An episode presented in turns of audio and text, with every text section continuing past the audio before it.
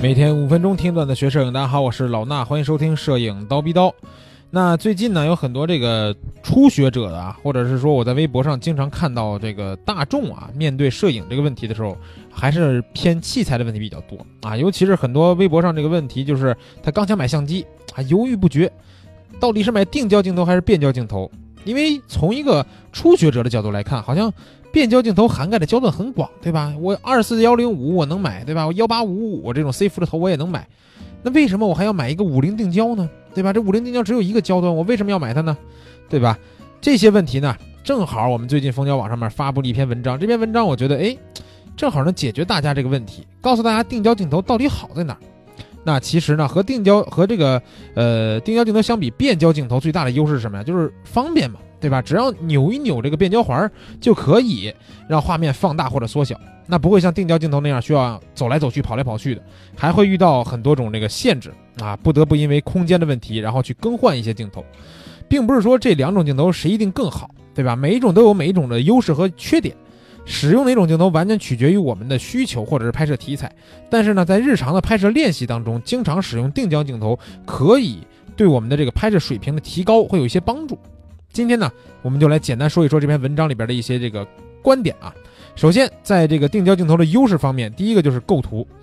可能构图来说啊，变焦镜头呢更有优势。我们只需要调整焦段，就能够轻松的放大或者缩小画面。但这也带来一个问题，变焦可能会让我们变懒。而且呢，还有另外一个重要因素，就是画面的大小可以调整，但是画面的角度并不能够调整。啊，因此呢，我们想去改变一些角度的时候，还需要多跑两步，对吧？那经常使用定焦镜头的好处，就是可以在心中对某一个焦段更加了解，知道拍摄这个画面站在什么角度、什么距离最好，而不用预先去取景啊，发现不好再改变，来回来去的变。我们举起相机之前，就可以快速的用双眼来观察场景，在心中形成一个当下这个场景可能会拍出来的画面。如果经常都是用这个变焦镜头来拍照，很可能就没有这种想象的能力了。那另外呢，第二点就是光圈和光照度。通常情况下呀，定焦镜头相较于变焦镜头，啊更容易制造出大光圈。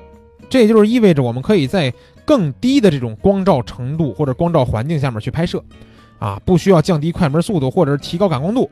除了一些高端的恒定光圈变焦镜头，大部分入门级的这个变焦镜头啊，光圈都是随着焦段改变而改变的。比如说在 APS 杠 C 画幅上有一个套头就是幺八五五嘛。这个镜头啊，很多人买。那它在十八毫米端的时候，最大光圈是三点五；在五十五毫米端的时候，最大光圈只能达到五点六了。所以说，在室内或者是起多很多这种暗光环境下拍摄，它是很困难的。那另一支常见的啊，性价比非常高的就是五零一点八这个定焦镜头，对吧？甭管是佳能、尼康，它都是可能几百块钱。那这个镜头就能给我们提供更多的拍摄机会，即使是在光线条件不是那么理想的情况下。也能很好的工作，对吧？定焦镜头第三大好处就是景深，因为定焦镜头有大光圈，那大光圈呢，自然会带来浅景深啊，浅是深浅的浅。那拍摄人像或者静物的时候，很多摄影师都喜欢利用这种非常浅的景深去突出主体。虽然光圈并不是景深的唯一影响元素，但是不可否认，大部分定焦镜头都有着非常好的制造浅景深的能力。在拍出来这个模糊的背景的同时，还能给我们带来非常好看的散景效果。哎，大光圈定焦镜头的又一好处，对吧？还有一个就是重量。由于这个变焦镜头的设计啊，它更加的复杂，内部这个镜片呢也特别多，所以在同类的焦段上面，重量呢，这个变焦镜头肯定会比定焦镜头重。就比如说啊，我们说佳能有一个五零一点八，对吧？刚才提到过，它只有一百五十九克啊。那另一只也算是标准变焦镜头的二四七零 f 二点八，这支镜头多重呢？大概是八百克啊，一个一百五十九克，一个八百克，对吧？这个重量肯定是差别很大了。就算是五零一点八加上一个二十八毫米定焦和八十五毫米定焦，都说一点八啊，那这一共三支镜头加起来重量也才比一个二四七零 f 二点八稍微重那么一点儿。很多人可能说啊，用不到这么多焦段，对吧？他们主要的目的很明确，比如拍人或者拍景。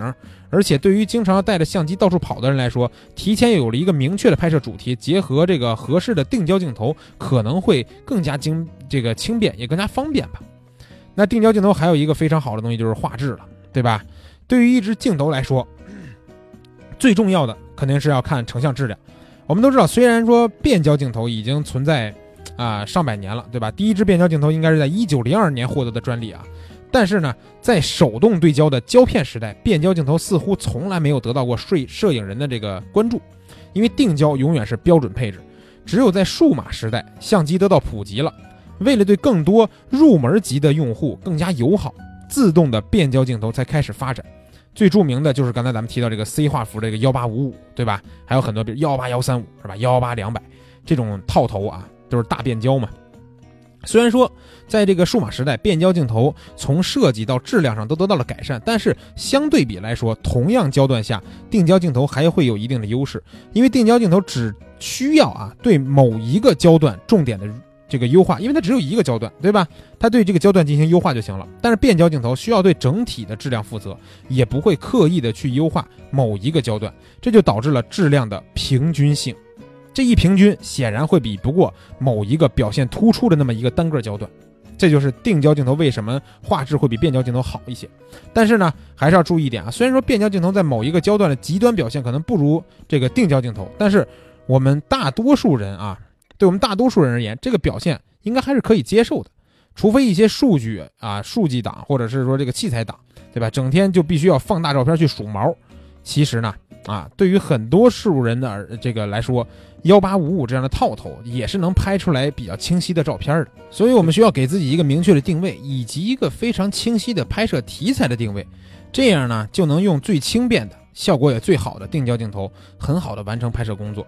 那如果定位不清晰，什么都想拍，那只能选择变焦镜头了，对吧？毕竟谁也不能天天背着十来个定焦镜头出去拍摄吧。好了，那今天的节目内容呢就是这些。关注蜂鸟微课堂的微信号，更多的摄影教程、干货文章免费围观。咱们下期见。